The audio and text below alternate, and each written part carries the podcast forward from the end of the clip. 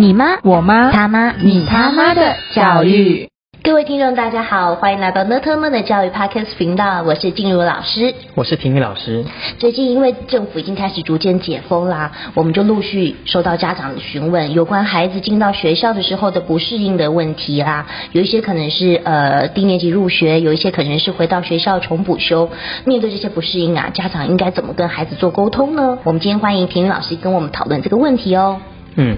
我们原本这个题目应该定定调是说，大人们以为的沟通究竟长得什么样子？嗯哼，因为毕竟跟孩子沟通，跟在工作场合啊，或者是在职场上，跟自己的同事、跟自己的属很不一下、跟自己的上上司沟通方式是很不一样的。是但是我们陆陆续续在收到家长们的回馈的时候，常常发现到说，诶，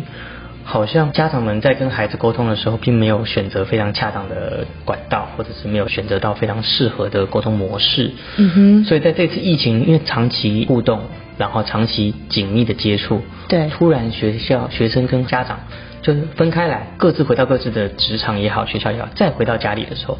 反而没有因为那一些疫情期间的相聚，嗯变得更凝聚，而是马上就升高了彼此对立。所以我们这一次才主要讲这个单元，就想了解就想做的事情是说，当大人跟孩子在面对孩子的不适应的时候，大人在跟孩子沟通的时候，大人其实都在做什么？嗯哼我们真的是在沟通吗？体育老师，你觉得沟通是什么呢？ 如果您问说大人对于孩子的沟通，我想大概就是你沟我通吧，我猜 你跟我同、对，哦嗯我自己的想法，沟通可能不外乎就是说跟听吧。那你觉得大人之间跟小孩子之间的沟通，说的这部分有什么样的想法呢？我我反而觉得不是说跟听，啊，怎么说？那我还反有而是觉什得么？是听跟说。听跟说，听在我觉得前，对，我觉说得在顺后。序的颠倒会对于家长也好，对于孩子也好，产生非常不一样的效果。嗯哼举例来说，就是有时候亲子之间的互动很容易流于只是在表演沟通这件事情。表演怎么会用表演这个字呢？嗯，举例来说好了哈，就是说、嗯家长们都希望自己扮演的是一个比较开明的，嗯、比较嗯、呃能够包容的，比较能够同理孩子的角色。是但事实上，孩子真的能够很畅所欲言吗？真的能够表达他心里真实的想法吗？嗯有时候其实家长有一个很难以克服的心魔在前面嘛。嗯哼所以到最后，通常这种表演性质的沟通就会分分成四种类型。嗯哼第一种叫做我说你听，嗯，我说你听。嗯，就是说家长说你听就好了。啊孩子可能只起一个头，家长就说嗯没关系，这个事情我有我有我有经验，然后这个事情我可以告诉你解决方法。嗯哼所以我说你听的这种这种方式，其实更像是在家长找了一个小听众在演讲，嗯演讲，对，演他可讲能形式的沟对他可能通不是沟通哦。哈是，好，第二种就是我说你做，嗯哼，对不对？命令式的是吧？对孩子，孩子在学习上或者孩子在生活上发生了一些不适，或者发生一些不愉快，或者是遇到自己没办法解决的一些棘手难题的时候，家长的参与方式大部分不是听懂孩子的需求，或者是听懂孩子情境的轮廓，反而是说哦，关于这个问题，我告诉你一个解决方法，很有效哦。那像这种类型的也不是沟通，而是什么？比较类似于指命令令式哦，比较类似于命令没式，而不错是沟没通式错。那第三种是你说你的，我听我的。啊，各自各自玩各自的是吧？对，比较类似各自表述啦。啊哦，没关系啦，没关系啦，就是录到就录到，我们就继续听。现在现在是因为有救护车经过嘛？OK，好，我们继续。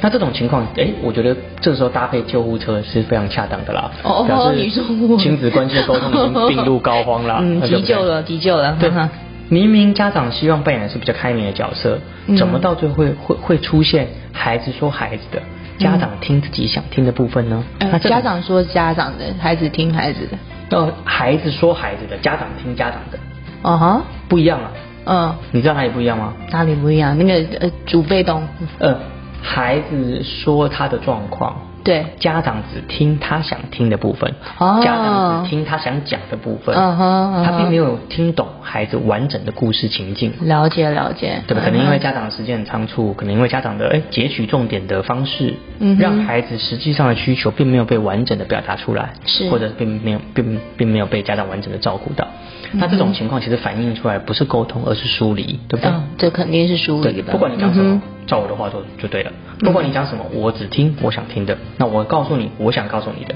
你觉得这样有达到沟通的效果吗？嗯哼没有没对，有，显然没有的嘛，对不对？是的，那最最糟糕的就是救护车经过之后，救护车要去哪里？去医院啊哦要去去医院嘛， 对，没错。最糟糕的就是这种沟通到最后流，往往流于生长序列的比大小嘛。嗯哼我是你妈妈，我吃过的米比你多，我遇到的状况比你多，我可能解决方法比你丰富，所以你听我的就对了。嗯哼其实孩子并不了解家长跟我沟通目的到底是为了要跟我讨论，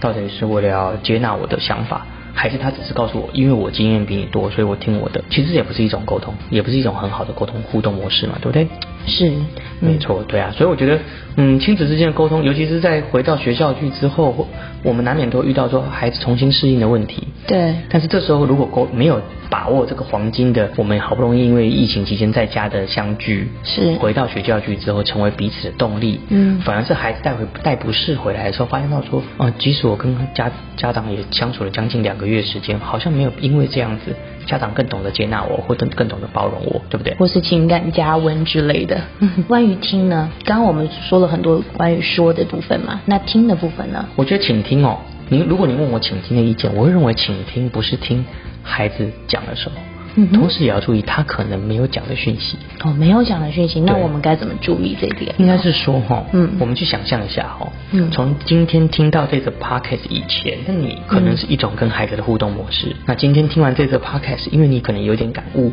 所以你想修正你跟孩子的互动模式，所以是不是就会有下一个阶段你自己的改变？对，那其实，在过去的跟孩子的互动过程中，其实孩子已经累积了一种跟父母亲沟通的模式了，对不对？是，所以自然而然，他也会在表达的时候选择一种特定的模式来跟家长沟通。嗯哼到这边你可以理解吗？理解也就是说，如果你没有巧妙的去理解他没讲什么，嗯哼事实上可能在他过去的沟通经验里面，他他跟妈妈讲的，他跟爸爸讲的，都可能是讲妈妈想听的，讲爸爸不会生气的，嗯而不是讲他真正想讲。他可能是长久以来的那种僵化的沟通模式了。嗯，或者是自我设限啊。是，那久了，其实他没讲的讯息，说不定也比他讲的还多。那家长们可以怎么做，可以打破这个疆界呢？所以我觉得第一个步骤是，嗯我觉得家长跟孩子互动的时候，尽可能不要运用负面表列的方式，嗯哼，避免增加孩子的负解读。嗯什么叫负解读？就是孩子说了一件他的不不适应的状况，妈妈的想法是那是因为你不会怎样怎样，哦对不对？孩子嗯说出哼一个不适应，妈妈说，爸爸说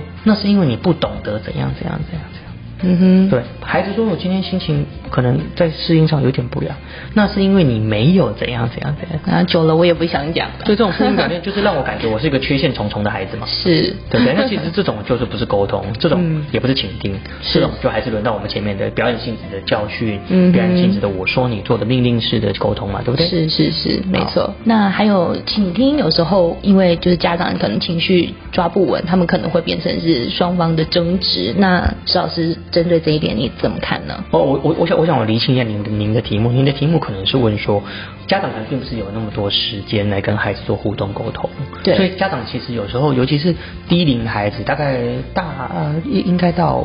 五六年级可能家长都有这个问题，嗯呃，不是，就就有这个状况，就是与其让你漫无目的的讲，我不不如如给你告一诉点你选项，嗯哼你从这些选项再来做选择。我对告诉你一些选项之后，你告诉我说，哎，那这次是下列选项哪一个？